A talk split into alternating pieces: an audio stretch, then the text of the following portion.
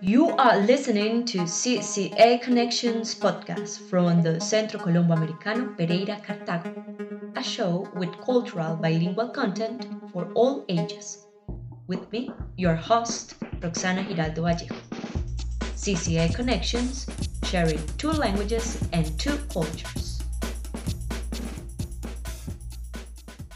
This podcast sponsored by the U.S. Embassy and the State Department. Apenas había el rubicundo Apolo tendido por la faz de la ancha y espaciosa tierra las hebras doradas de sus hermosos cabellos. Y apenas los pequeños y pintados pajarillos saludaban con dulce y meliflua armonía la llegada de la rosada aurora, cuando el famoso caballero Don Quijote de la Mancha salió sobre su caballo rocinante y comenzaron a caminar por el antiguo campo de Montiel. Y sí que caminaron, caminaron tanto que no a muy lejos de allí encontraron una venta que parecía castillo. Siempre se dice que si usted no conoce el Quijote, se le felicita porque le queda una gran novela por leer. O sea, está ahí abierta. Y se supone que en el ciclo de la vida uno cada siete años cambia, ¿no? Y que esos siete años de cambio equivalen, digamos, como a volver al libro. O sea, se, se, propone que uno cada vez que cambie siete años vaya al libro, porque el libro le devuelve a uno, es como una especie de oráculo, ¿no?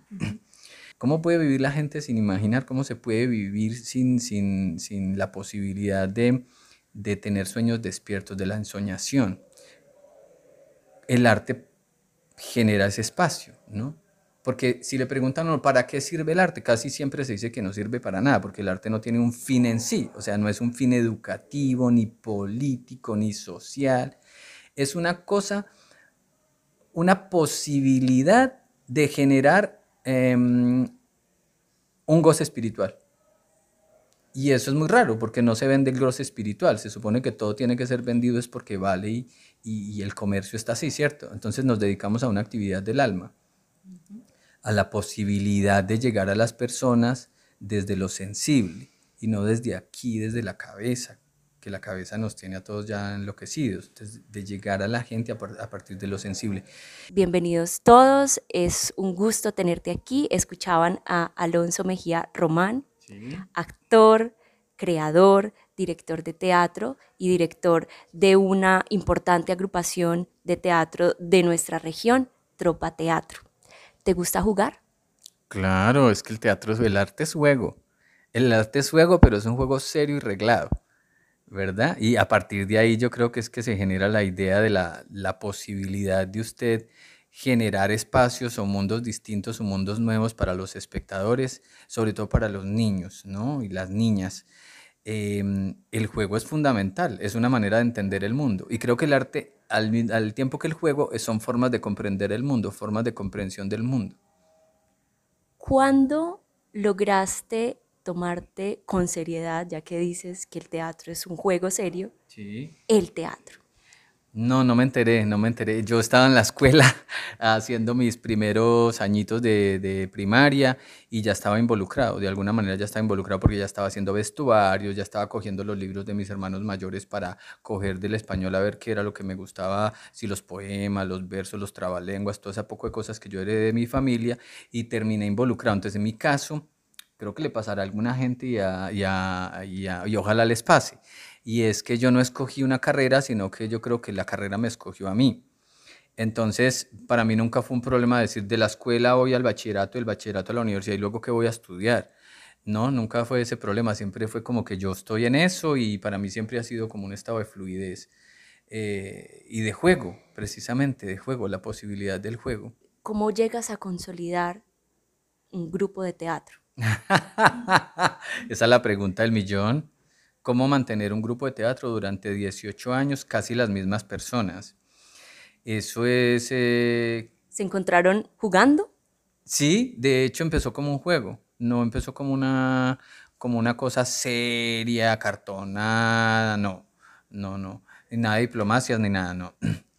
Eh, una vez convocamos un grupo de personas para que vinieran a montar un espectáculo y a partir de ahí de ese juego de leer, de ese juego de los personajes, de ese juego de ese universo que tenían esos personajes creados, de esa obra que estaba tan consolidada, empezamos a reunirnos y eso se fue dando de una manera muy orgánica. Ahora, lo que creo que hace que se pueda mantener un grupo es la idea de la superación con respecto a lo que aprendes o con respecto a lo que te interesa aprender.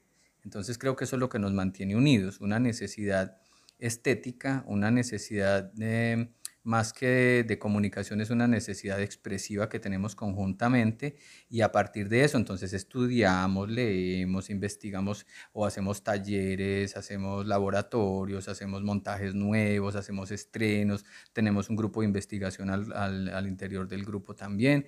Entonces es, eh, como te digo, es un juego, pero es un juego muy serio, es muy reglado, es muy reglado, porque se puede hacer teatro, esto como hobby, que está muy bien, como pasatiempo, eh, pero cuando nos dedicamos al teatro de manera profesional, pues es una carrera, es un arte, y estudiar un arte es bastante complejo. Si no fueses integrante de Tropa Teatro y fueses a ver una presentación, ¿de qué manera describirías ese espectáculo teatral? Esa está complicada porque es como mm, verse uno mismo, tratar de explicarse a sí mismo, y eso es complicado. Pero si yo fuera un espectador, yo creo que notaría que mm, hay muchos elementos que se conjugan.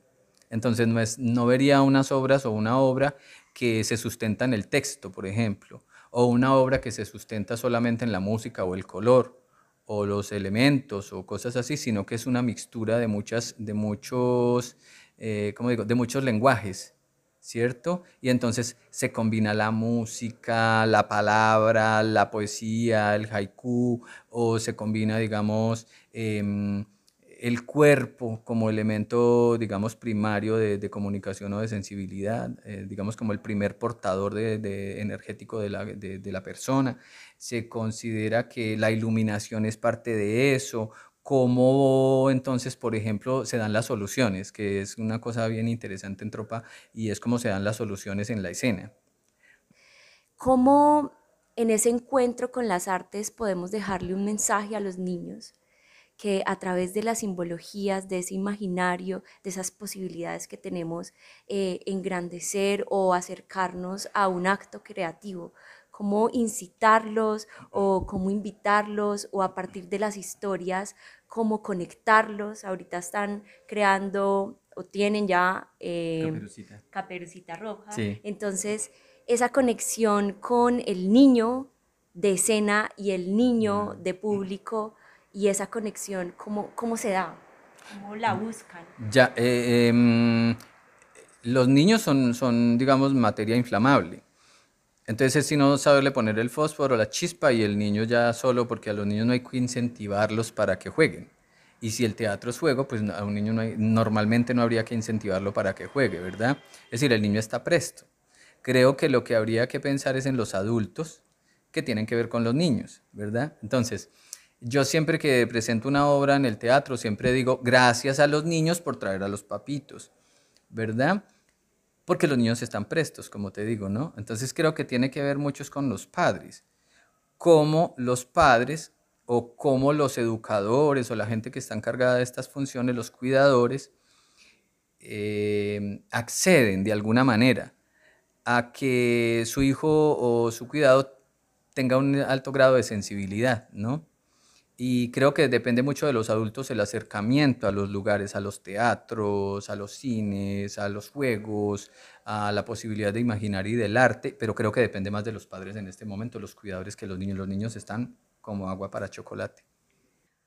Gracias, es Alonso Mejía Román, director, actor y creador con su agrupación de teatro, eh, Tropa Teatro.